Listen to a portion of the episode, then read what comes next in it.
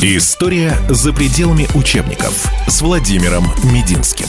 Превентивный удар по Наполеону. Как Багратион пытался избежать Отечественной войны. Багратион – герой. Бородина – герой войны 812 года.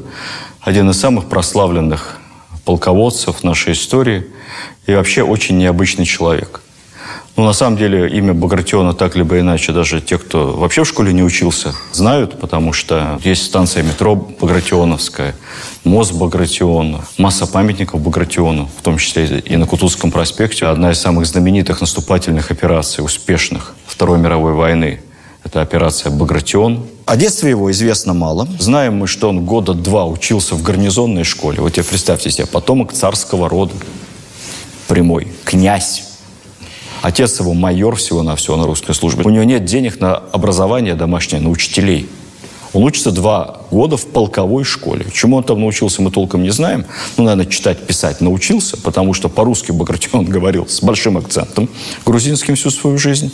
По-французски он говорил чудовищно просто. То есть его понимали только французы-корсиканцы. Это не Милорадович или Кутузов великолепно образованная, когда все говорили, что он лучше любого парижанина говорит по-французски, гораздо чище Наполеона. По-французски он говорил очень плохо, вроде бы знал персидский, но так косвенно выполнял какие-то поручения впоследствии Потемкина, для которых было бы неплохо знать персидский. Но это не факт. Собственно, все. Все его образование. Сделаю небольшое отступление. Наш великий писатель Лев Николаевич Толстой в «Войне и мире» создал, конечно, очень яркий образ Багратиона. Багратион, как мы помним, чей начальник? Прямой начальник Андрея Балконского. Толстой говорит, что Багратион – это такой честный, прямой вояка. Конечно, он малообразованный, недалекий. Но у него блата не, нету. Он при дворе не расшаркивается, как Кутузов. Ну, такой солдат. Я старый солдат и не знаю слов любви. Все не так, на самом деле. Начнем с того, что Багратион, хотя образования не имел, но он бы ничего не добился, если бы всю жизнь не учился. Вот это ближайший аналог нашего Петра Первого, который тоже мы знаем. К 16 годам умел читать, очень плохо писать, а также знал два математических правила – сложение и вычитание. Вот к моменту нашего 10 класса уровня образования Петра Первого. Это потом он будет знать несколько языков, бесчетное число профессий на уровне, как бы сейчас сказали, первого разряда, то есть высшей квалификации. Причем профессий сложных, инженерных, фортификация. Он корабль мог, Петр Первый, в одиночку, бригадой с помощниками собрать. Что такое собрать корабль большой, линейный? В те годы. Но это все равно, что сейчас собрать космический корабль. Примерно то же самое. Такое же чудо техники. Багратион всю жизнь читал, учился на практике, время пытался узнавать новые военно-тактические схемы. Это очень важно. На тот момент в формуляре полка, где он служил, было записано, я цитирую, «Грамоте по-русски и по-грузински читать, писать умеет». Все, точка. Больше ничего. Хорошо знавший Багратиона Ермолов впоследствии писал в своих воспоминаниях «Без наставника, совершенно без состояния, Князь Багратион не имел средств получить воспитание, ну, денег не было. Но одаренный от природы счастливыми способностями, остался он без образования и определился на военную службу. Почему Багратион идет на военную службу? Угадайте с трех раз. Жить на что-то надо. На военную службу он пошел рядовым. То есть, в отличие от блатных, таких как капитанской дочки Петруша Гринев, таких знакомых не было, чтобы записать его в гвардейский полк и сразу потом прапорщиком в 16 лет поехать. Нет. Багратион идет на службу в местный Астраханский полк. Ну, он только не Астраханский, он в Кизляре находится. Астраханский полк рядовым. И служит там 5 лет. Сначала рядовым, потом сержантом.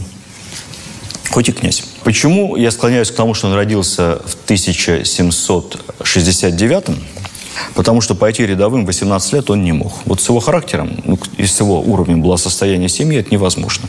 Раньше на военную службу брали раньше. И вот если он 769 года, то получается он пошел в полк рядовым в 14. Это абсолютно нормально. И до 19 он там служит в нижних чинах. И где-то 18-19 получает первый офицерский чин прапорщика. Далее есть такая история. Сам Багратион вспоминал и писал в документах о том, что он принимал активное участие в Кавказских войнах. Кавказские войны начались не с момента назначения Ермолова. Нет, Кавказские войны шли и раньше.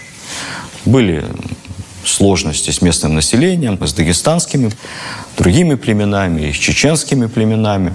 И это такое вялотекущее противостояние на Кавказе продолжалось.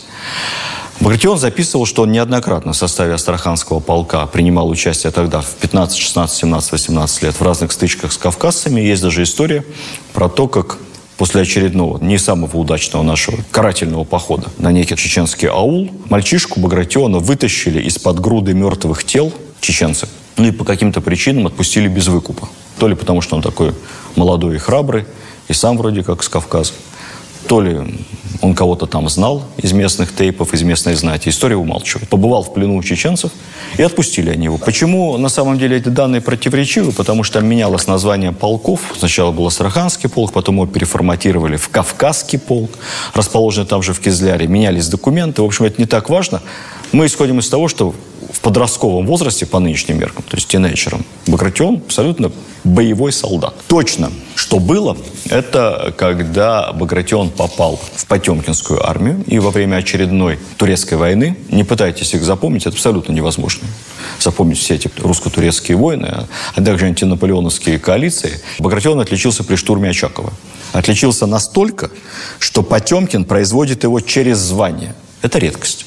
К моменту штурма Очакова Багратион подпоручик, по-нашему это лейтенант – он его производит сразу в капитаны, минуя звание поручика. При этом указывает за храбрость. Считается, что Багратион был в числе первых офицеров, которые залезли на стену Очакова. Багратион служит адъютантом и ординарцем у разных командиров, в том числе будущего фельдмаршала Салтыкова. Эта работа ординарцем и адъютантом кардинально отличается от того, как мы себя представляем адъютант. Адъютант в современной армии 20 века, 21 это штаб, начальник – у начальника есть какой-то толковый молодой парень, которому он там что-то поручает. Я человек не военный. Вот лучше военные скажут, что получают обычные адъютантам. Тогда работа адъютанта-ординарца была совершенно другая. Задача ординарца была передавать ордеры, приказы во время боя. Ну, теперь представьте себе, начальнику пришло в голову этот батальон туда, этот полк сюда, пушки передвинуть, на тебе бумагу, скачи, а там ад. Мобильных нет, GPS не работает. Визуализация простая. Вот в красных мундирах это англичане, в белых это австрийцы, в синих французы. Пойди ищи свою часть в разгар боя. Кому отдать этот приказ надо передать главнокомандующему. Поэтому это работа, связанная со смертельным риском для жизни. При том, что ординарцев может быть довольно много, адъютантов меньше. Адъютант еще должен координировать деятельность других ординарцев, кто куда поскакал что он там напередовали эти ординарцы, может также остаться в войсках, отслеживать, как приказ выполняется. Очень опасная для жизни работа. Вот такой работой в войсках молодой Багратион и занимается. Далее он попадает во все войны, во все передряги. Это, в общем, несложно открыть Википедию, там посмотреть. Боевой путь. Бесконечное число известных по школьному курсу сражений. Ему повезло в польскую кампанию, когда, помните, Суворов усмирял Польшу и брал Прагу предместье Варшавы. Багратион попал в корпус Валериана Зубова. Мы с вами помним, что Платон Зубов – это самый последний, самый противный из фаворитов Екатерины. Не хочу проводить современных аналогий, но матушке-то уже за 60 а Зубову чуть за 20. Красавец, касая сажень в плечах, какие у них там были отношения, понять сложно. Тем более, что последние годы Екатерина уже совсем сдала, там немножко располнела, болела очень сильно. Так она где-то лет после 50, как Потемкина, расстались, так у нее все пошло наперекосяк. Тут есть, кстати, в одном из залов, кто-нибудь видел платье Екатерины, нет?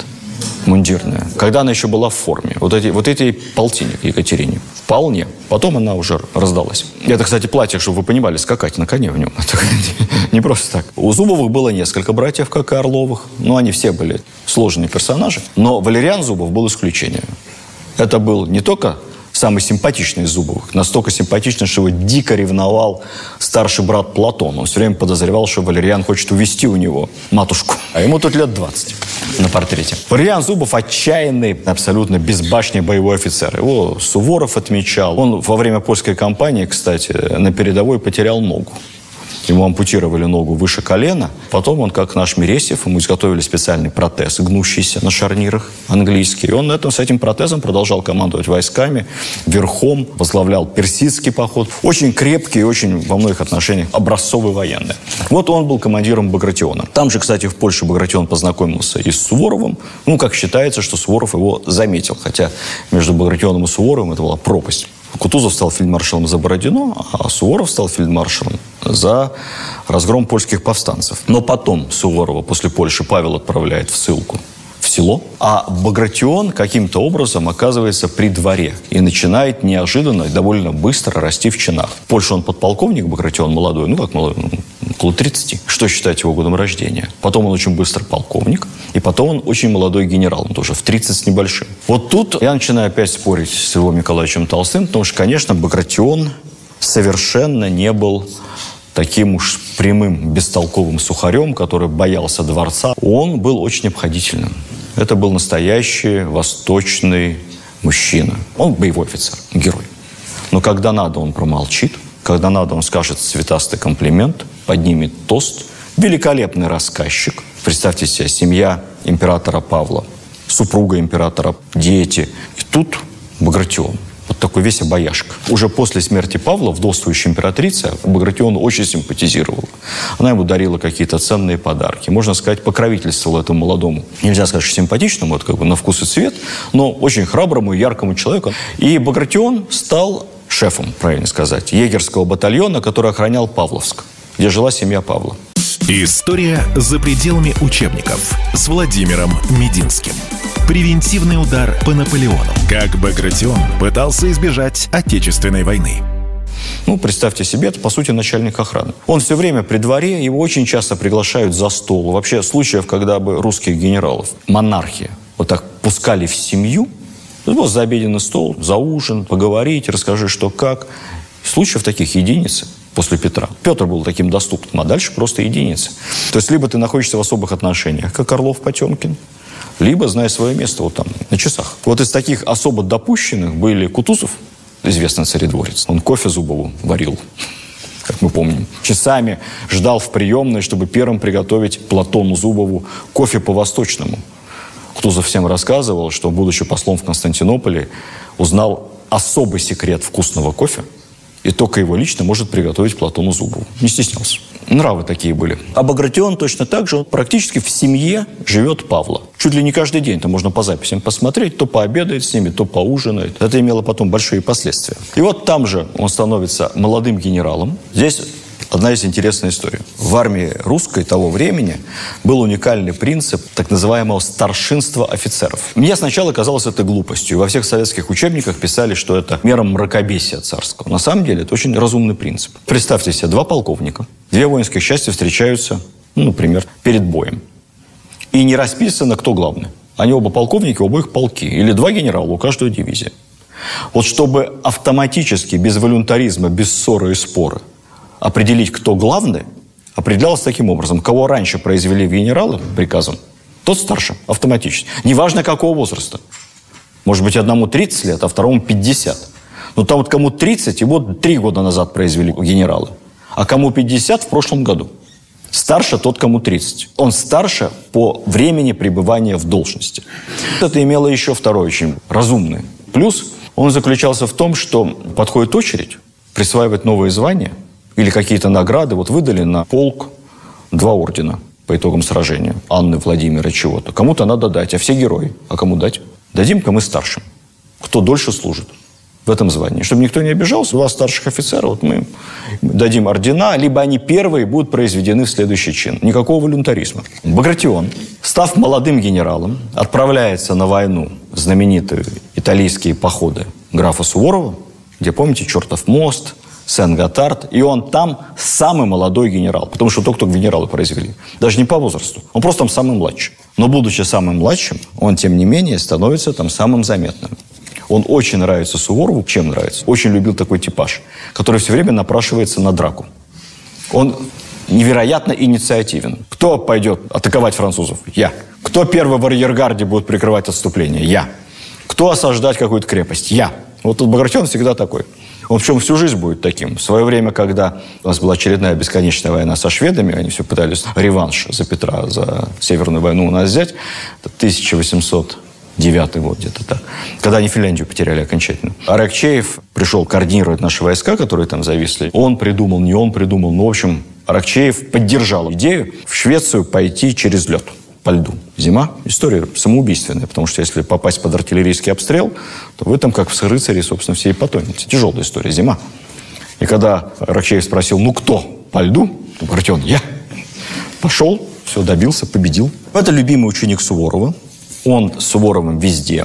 Он командует и авангардом, и арьергардом, инициативен. Прошел через все сражения. Там же в Италии он очень подружился с братом родным императора Константином. Помните, у нас был Александр. Император Александр I, брат его Константин, который предполагалось, что будет править в Константинополе по бабушкиному замыслу. Но с Константинополем не получилось, к сожалению. Но Константин боевой офицер, он в армии. Там я вообще не знаю, водил ли он своих солдат лично в атаку, но он в армии, он рисковал жизнью. Человек с очень тяжелым характером, то есть полная противоположность Александру. Если Александр – это интеллигент, это такой дипломат, хитрый, невероятно вежливый, никогда не повышающий голос, со слугами, офицерами на «вы». Вообще император Александр задал моду. Начиная с его правления, фельдмаршал обращался к прапорщику на «вы» всегда в русской армии. Дворяне. Дворяне, дворяне, на «вы». А дворянство давалось первым офицерским чином. Вот Константин полная противоположность. Это такой хам. Не то, что он плохой человек. Ну, вот такой с матерком, служака. У него со всеми плохие отношения. Но он такой взрывной. Одно исключение. С кем он дружит все время? Багратион. Просто друзья, не разлей вода. Ну, может быть, оба такие были. Потом их кое-что еще объединяло после этого уже. Суворов вернулся с триумфом после всех этих походов домой. Багратион, будучи человеком самого близкого круга, он даже поехал с ним в имение. Какое-то время жил у Суворова. Багратион был настолько близок к царской семье, он там обедал, ужинал, ужинал, что императору Павлу Петровичу пришла в голову светлая мысль очередная – грузина поженить. И он его женит. Сам подобрал ему невесту, сам все организовал. Свадьбу прямо в Гатчинском дворце провели. За него выдали самую номер один красавицу, по которой стонал весь Петербург. Это была 18-летняя Катя Екатерина Павловна. Фамилия ее Скавронская кто помнит историю, это была гремучая смесь. Это прямая по мужской линии, правнучка, наверное, брата жены Петра Первого. Вот эта вот Скавронская, которая из девушек, как говорят, с пониженной ответственностью стала императрицей, у нее же были родственники, которых притащили всех. Родственники такие же, не поймешь откуда, крепостные, ниоткуда вообще. Им дали всем графские титулы. Праправнучка стала женой Багратиона. То есть, с одной стороны, как бы для Багратиона даже обидно, потому что она правнучка крепостной, судя по всему, а он царского рода. Но, с другой стороны, родственница царской фамилии. Стерпел. Ну, главное, что она была невероятно красивой. Она считалась второй. Первой считалась ее мама. Маме было 35. Это было две главных красавицы Петербурга. По маминой линии она родственница Потемкина. Причем не просто родственница. Потемкин был у нас любвеобильным таким парнем. У него были любимые племянницы, с которыми с ним ездили везде.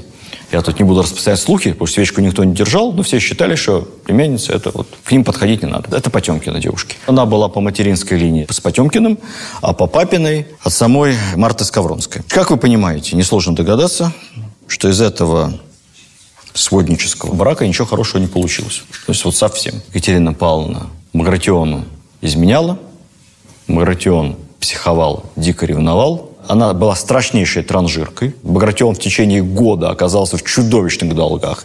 Они жили в Петербурге, Дворцовая площадь, арка главного штаба. С одной стороны, у нас продолжение Эрмитажа, где находится коллекция импрессионистов, очень красиво. Музейное пространство. С другой стороны, помещение Министерства обороны. Там, где Министерство обороны, тогда были квартиры. У него не было денег купить в Петербурге дорогую недвижимость. Он снимал квартиру, потому что Кате надо поближе к Зимнему. Не абы где-то. На Черной речке она жить не будет. Я тут поинтересовался финансовым состоянием Багратиона. Он получал жалование как генерал. Я вам скажу честно, что жалование тогда офицеры получали. Имея такие траты, как должен иметь генерал либо старший офицер, прожить на эти деньги невозможно. Дворянин, поручик, у него оклад жалования начала 19 века, в зависимости от того, кавалерия, артиллерия, гвардия, в гвардии побольше. Кстати, в инженерных войсках тоже много. Пехота. Поручик получает 166 рублей. Как в советские годы, поменьше. Только это не в месяц, а в год. Посчитайте. 166 рублей в год. Издание Евгения Онегина, изданное Пушкиным, правда, чуть попозже, все-таки там была инфляция, но небольшая, стоит 10 рублей. Билет в театр, в портер шикарный, 5 рублей. Ты на свою месячную зарплату, будучи поручиком, купишь Евгения Онегина, еще раз заходишь в театр, все, конец. Лошадь, боевой конь, 100 рублей стоит. Может, там что-то выдадут в армии, но вряд ли. Ты должен лучше купить своего. Вот это твоя почти годовая зарплата. Ну, генералы получали на тот момент, вот генерал-лейтенант, со всеми добавками, денежное удовольствие, продуктовое удовольствие, примерно те же 100 рублей, но в месяц. Лучше, чем поручик. Ну, для молодой красивой жены не катит совсем. Поэтому расчет был на что? На доходы от имений. Имений у Багратиона никаких нет. в Кизляре, где его имение. Что царь подарит? За службу, надо сказать, что относились власти к героям по-человечески. И уж если награждали, то по-царски. Ну, Кутузов апортовал о победе под Бородино. Дали ему 100 тысяч рублей премию сразу. Но для этого еще стать Кутузовым. Багратиону дарили деревни, но деревни небольшие. Две деревни в Подольской губернии. Это 329 крепостных душ. Это меньше, чем у Пушкина. Пушкин совсем не богатый дворянин. Багратион беднее еще. После какого-то непродолжительного года совместной супружеской жизни Багратион обратился к царю с просьбой выкупить у него эту деревню, потому что продать ее на рынке, во-первых, тяжело, пойди найди кому продай, во-вторых, казна всегда выкупает дороже, чем рынок. Да и сейчас так, казна дороже выкупает. Потому что выкупая деревню у заслуженного человека, у генерала, скрытая форма премии. Казна у него выкупает эти две деревни, но поскольку он все-таки герой, ему дарят, жить-то надо на что-то, дивиденды должен получать. Две купила у него деревню, он тут же долги раздал за жену. Еще одну подарила, на этот раз в Литовской губернии. Большую деревню, 500 душ, то есть чуть больше, чем у Пушкина. Проходит год. Багратиона опять кончились деньги. Он опять идет ко двору, пишет заявление в казначейство, просьба выкупить в казну и литовскую деревню тоже. Ну, что он получает от управляющего, ему совсем не хватает, ему надо сразу много денег. В итоге литовскую деревню он продает обратно казне, при этом деревня в жесточайших убытках. На ней лежит 28 тысяч рублей казенного долга, то есть он под деревню брал средства в казне. И 52 тысячи рублей, как написано, партикулярного долга. То есть он кого-то еще друзей офицеров одалживал еще под эту деревню. Ну, что делать? Банкрот. Казна выкупает у него теперь эту литовскую деревню. Ну, естественно, казенные деньги схлопываются, все идет зачетом. Она выдает ему кэшем, как бы сейчас сказали, еще 40 тысяч для расплаты с партикулярными долгами. Денег у него все равно не хватает, он всем пишет расписки. Написав кучу расписок, уезжает на войну. Это очередная антифранцузская коалиция где будет Аустерлиц и все остальное. Неизвестно по сей день. Я пытался узнать. Судя по всему, ни одну из этих расписок он не погасил за последующие 10 лет. Данных об этом нет. Всем, кому был должен, всех простил. Багратион уезжает на войну, а жена его, Катя, уезжает в Вену. Предлог такой, типа, подлечиться. И больше они не виделись никогда. История за пределами учебников с Владимиром Мединским. Превентивный удар по Наполеону. Как Багратион пытался избежать Отечественной войны. Они не развелись. Она стала главной светской дамой второй европейской столицы после Парижа. Называли ее «Лябель Ангел Ню», потому что она красива как ангел, и все время ходит в какой-то невероятно прозрачном платье, фрапирует местных. Она стала любовницей ни много ни мало канцлера Австрийской империи Меттерниха, родила от него дочку. Потом через какое-то время они расстались уже сильно после. Она уехала в Лондон, там стала женой английского лорда. С ним тоже потом развелась. И вернула себе фамилию Багратион уже после смерти мужа. В общем, девушка была такая, роковая женщина. Багратион все время писал письма послу в Вене, что давай образуем мою Катю, пусть она вернется, я ей все прощу. Она не возвращалась, говорила, что очень плохо себя чувствует.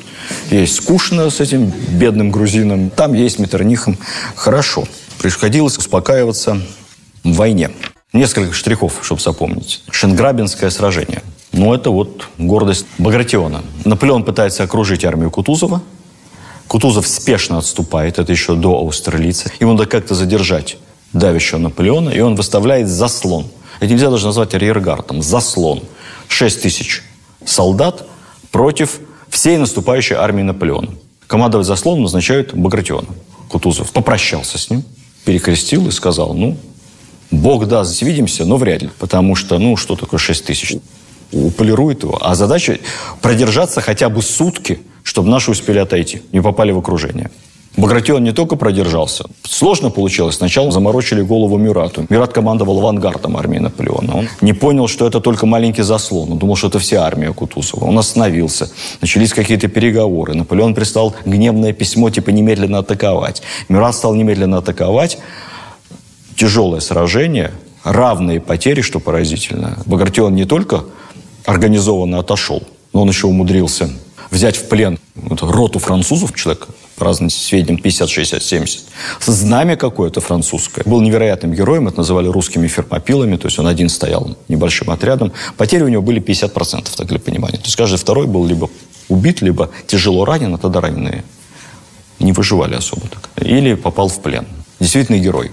После этого Аустерлиц, Прейси Шейлау, Фридланд и везде Багратион, которого мы почему-то представляем, что он такой все время атакующий на коне, он все время в арьергарде, он все время держит удар, он все время организованно отступает, и по сведениям, вот, например, у Стерлица, если посмотреть, где, опять же, там у нас Балконский с Багратионом вместе, самая организованная часть армии, которая сплоченная, четкая, никогда не бежит, все у него под контролем, и он невероятно хладнокровен. Это полностью противоречит тому имиджу, который у нас есть. Он горячий, грузин, он там кричал, мы Наполеона шапками закидаем в 812 году. Это все так. Действительно, кричал и даже писал это. Но в бою он абсолютно другой. Абсолютное хладнокровие. Выдержка, как будто человек менялся. Молниеносное глазомер, как у Суворова, никаких необдуманных решений. Возвращается в Петербург, потом в Москву. Багратион абсолютным героем. То есть, если Кутузов, например, он все-таки проиграл его Стерлицу, а Багратион ничего не проиграл. Он все небольшие сражения выиграл, а все большие сражения он держался до последнего. Он становится невероятно популярен и в Петербурге, и в Москве. Просто как античный герой. Его зовут на все приемы. Все члены близкие к Александру, весь его негласный комитет, все ходят знакомиться к Багратиону. Ну, они примерно ровесники, все плюс-минус, 30-35 лет, 40. Они все дружат. Многолетняя любовница Александра, которая родила от него несколько детей, Нарышкина, она все время с Багратионом, потому что он страшно моден. Есть такая мода Багратион. Там бакенбарды, как у Багратиона, плащ, как у Багратиона. Он опять все время при дворе. Он обедает, ужинает там. Его вдовствующая уже императрица, мать Александра, по-прежнему примечает, очень любит. И даже начинается самое интересное. Багратиона подозревает в невероятной любовной связи с сестрой императора Екатериной Павловной. Екатерина Павловна его и жену зовут, которая в Вене там околачивается. Вот у нее вторая Екатерина Павловна в жизни. Это дочка Павла I, Екатерина, любимая сестра Александра, самая умная, яркая, красивая. Она молодая на тот момент, ей 19 лет. Будет потом свататься Наполеон. Она ему откажет. С Багратионом была любовь. Мы, конечно, не знаем, как далеко зашли их отношения. Мы знаем, что они вдвоем гуляли по парку, держались за руку, что все писали это не просто так, что она ни с кем не встречается, кроме Багратиона на публике, что они переписываются. Она ему пишет, он ей пишет, когда в отъездах. Было, не было, не знаем, но тем не менее. Когда Багратион умрет, скончается от ран в 812 году. Екатерина Павловна, на тот момент уже глубоко замужняя дама, она замужем будет за хорошим человеком, принцем Эльденбургским. Жить она будет в Твери, будет там госпитали создавать для раненых, ухаживать за ними, как медсестра, княжна. Ее муж, принц, немец, в госпитале там же чем-то заразится какой-то лихорадкой и умрет молодым. Екатерина Павловна написала Александру, своему брату, чтобы он срочно всю переписку Багратиона изъял, потому что очень боялась скандала, лично ее посмотрел. И вот представьте себе, вот Наполеон в Москве, полным ходом идет война, Александр в Петербурге готовится к самому худшему, и тем не менее он срочно отправляет курьеров в ту деревню, где умер Багратион, это деревня во Владимирской области, опечатывают царской печатью все бумаги Багратиона, он лично сам, никому не доверяя, все письма разбирает, ищет письма, компрометирующие от его сестры Багратиону. И потом ей пишет, я лично все проверил, все просмотрел, ни одного компрометирующего тебя письма нету. Видимо, все уничтожил князь Петр. Будь спокойна. Единственное, что найдено три женских портрета. Три. Сложно догадаться. Это портрет Екатерины Павловны Романовой, Екатерины Павловны, его жены, которую он по-прежнему, видимо, продолжал любить, несмотря ни на что. И портрет вдовствующей императрицы, которая ему помогала, супруги императора Павла. Вот эти три женских портрета всегда с собой везде Багратион возил. Багратион командует разными воинскими частями, он участвует в войне со шведами, участвует в войне с турками. Я не буду здесь подробно в детали погружаться. Его никогда не считают стратегом, что, кстати, обидно. Считается, что он такой вот хороший тактический генерал, везунчик. Но стратегия, это понятно, это Суворов, это Кутузов, даже Барклай. Ну, Багратион просто везунчик. К нему относятся у нас как к Мюрату по Франции. Лихой, ничего более. Наполеон, как неудивительно, о Багратионе хорошо отзывается очень. Он после Фридланда сказал, что это самый лучший русский генерал, самый одаренный, самый храбрый. Начинается война 812 года. Багратион на этот момент командует армией, перед которой стоит задача идти на соединение с армией Барклая де Толли. У Барклая армия в три раза больше. Багратион же гений отступления. Арьергардные бои ведет. Он увиливает от преследующих его французов. Под Смоленском они соединяются с Барклаем Детолью. Дальше начинается классическая, известная по всем кинофильмам, свары. Багратион хочет атаковать и генеральное сражение. Барклай хочет отступать. В этом споре, безусловно, Барклай был прав. Они в равных чинах. Кстати, о старшинстве совсем интересно. Барклай, генерал инфантерии, и Багратион, генерал инфантерии. Это, переводя на наш современный язык, то генералы-полковники оба. Один командующий армией, второй командующий армией. Ну, Барклай был военным министром, но это не имеет никакого значения, потому что военный министр по тем меркам – это как главный завхоз. Он отвечает не за командование, он отвечает за комплектование, снабжение и так далее, это не важно. Они оба командармы. Принцип старшинства, кто главный будет? Приказа нет, Александр никого не назначил главным. Они оба произведены в генералы одним указом императорским в один день. И тут Багратион кричит, я главный, потому что я в указе выше. Там несколько человек. Я же баг, а он бар. Он подо мной. Поэтому я главный. Но я главный, но благородно уступаю право первенства. Я ему уступаю добровольно. Но я со всем, что он приказывает, не согласен. Но буду ему подчиняться. Но все, что он говорит, неправильно. Он вообще немец, он Россию не любит, он русского солдата не понимает, надо драться, надо врезать этим французам. Я их бил всегда и ударю еще раз. Кстати сказать, об этом у нас почему-то в учебниках не пишут, но Багратион предлагал до начала войны 812 года нанести превентивный удар по Наполеону. Вот прямо вот. Актуально звучит. Наполеон собрал гигантскую армию. На Немане гигантскую, которая совершенно понятно пойдет на нас. И Багратион говорил, не надо ждать.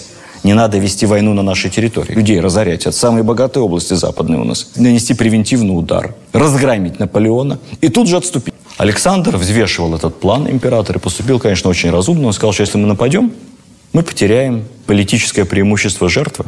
Раз. Во-вторых, мы нападем ведь не на Францию, а мы нападем на земли Пруссии и Австрии. Они сейчас за Наполеона по нужде. Но это наши потенциальные союзники – если мы начнем войну на прусской, на австрийской территории и на территории герцогства Варшавского, то они станут нашими врагами.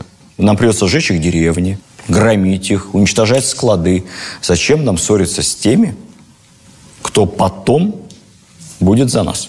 Поэтому Александр умный очень человек. Он ждал и провоцировал Наполеона. Наполеон тоже не хотел нападать. Конечно, хотел нас разбить, но не первый. Но поскольку 600 тысяч человек не могут ждать, они сидят и много едят, и это все очень дорого, то конце концов, нервы у Наполеона не выдержали. Он решил, что пробил час, вот оно солнце у Стерлица. И, как известно, Неман перешел, и это все плохо закончилось. Поэтому Багратион ту же самую линию продолжает, что вот надо дать генеральное сражение Барклаю, что мы будем отступать. Там дальше некрасиво. Во-первых, он во всех письмах очень плохо пишет о Барклае. Он пишет царю, он пишет другим генералам, при дворе. Они публично ругаются в присутствии подчиненных, что вообще уже за гранью добра и зла. Причем Багратион кричит ему, ты немец, со страшным своим грузинским акцентом. Барклай, который немец, кричит, а ты считаешь себя русским, ты на самом деле просто дурак. И все это слушают. Милорадович говорит, господа, господа, все выходим. Главнокомандующие совещаются. Выходим из помещения. В результате назначают Кутузова над ними.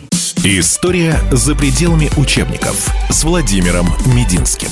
Превентивный удар по Наполеону. Как Багратион пытался избежать Отечественной войны.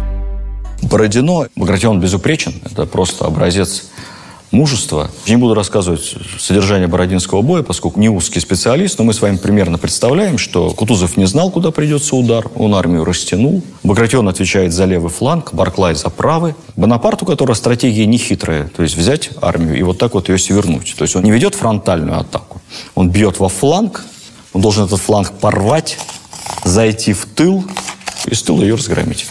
И он весь свой удар, всю свою мощь направляет в левый фланг, левый это от вас, где находятся багратионовые флеши, или семеновские флеши по названию деревни. Он формирует на этом направлении колоссальное преимущество. Силы-то у нас равны, только Бонапарт бьет кулаком. От двух до трех раз преимущество и в артиллерии, и в живой силе. Багратионные флеши переходят из рук в руки несколько раз. Что из себя представляли багратионные флеши на тот момент? Две цифры приведу вам статистически, чтобы было понятно.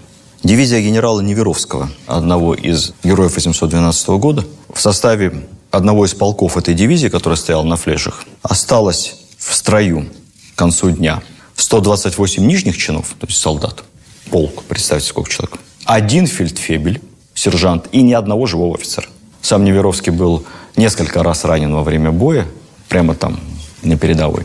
Он каким-то чудом выжил еще, дожил до 13 года и в 13 году погиб в заграничном походе. Дивизия Воронцова. Это мой любимый герой Михаил Воронцов. Аристократ, граф. Один из самых богатых людей империи. Воронцовский дворец в Крыму. Вот его. Из очень знатного рода. Это не мешает ему там же, на Бородино, быть раненым в рукопашной генералу графу. Как вспоминал потом Воронцов, в дивизии к вечерней поверке в строю стояло около 300 человек из дивизии. Дивизия у него 4 тысячи. Потери убитыми ранеными свыше 90%. Что творилось на Багратионовых флешах. Одну из контратак ведет Багратион лично. Он ранен.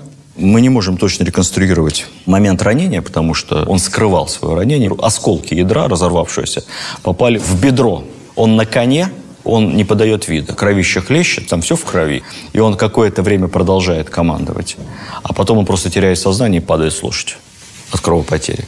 Его эвакуируют, он не погибает в этот день, он еще 17 дней мучается. Рана начинает гноиться, сепсис. Смотрят одни врачи, другие. Сначала он отказывается от ампутации. Потом врачи говорят, что они уже не могут провести ампутацию, потому что боятся, что он это не перенесет. Везут в деревню к его другу, генералу Голицыну, это как раз Владимирская область, деревня Сима. Там он умирает, через 17 дней еще дает какие-то распоряжения, пишет завещание, чем-то командует, пытается какие-то указания давать.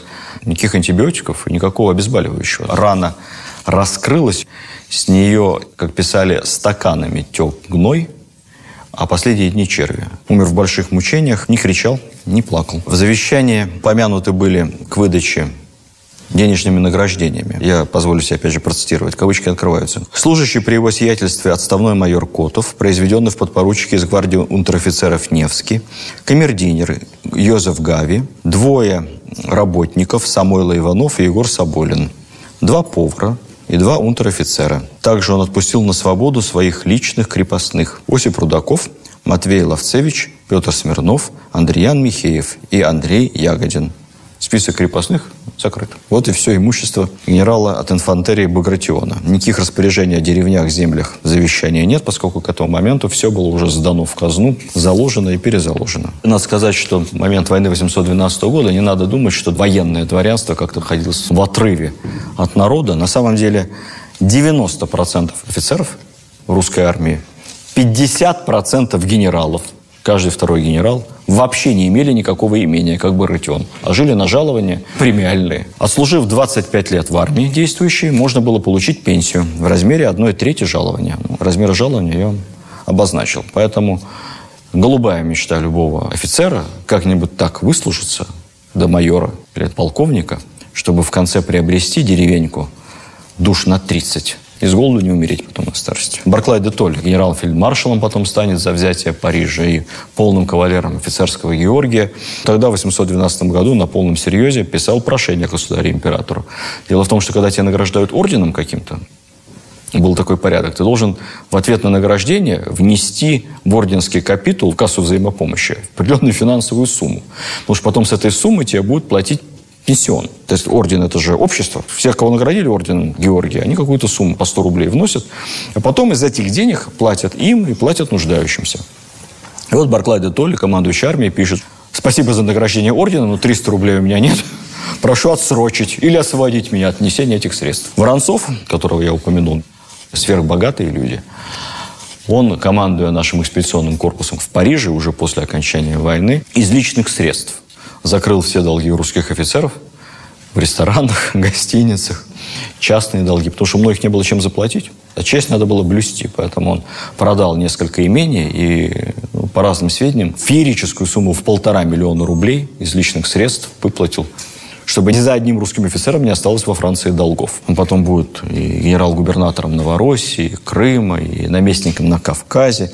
Вот он говорил, люди власти и богатства должны жить так, чтобы им это прощали. Прах Багратиона по инициативе его адъютанта Дениса Давыдова был перенесен впоследствии на Бородинское поле, где он был захоронен торжественно в присутствии императора Николая I. А в 30-е годы могила Багратиона Бородино была разрушена и разворована, писали перестроечные годы, что это советская власть. По ее указанию было уничтожено. Непонятно. Дело в том, что, во-первых, в 30-е годы вообще был другой тренд на возвращение исторической памяти. Фильмы снимали. Суворов, Петр I, Александр Невский. Поэтому с чего бы разорять могилу Багратиона, непонятно. Наоборот, там начинал работать музей.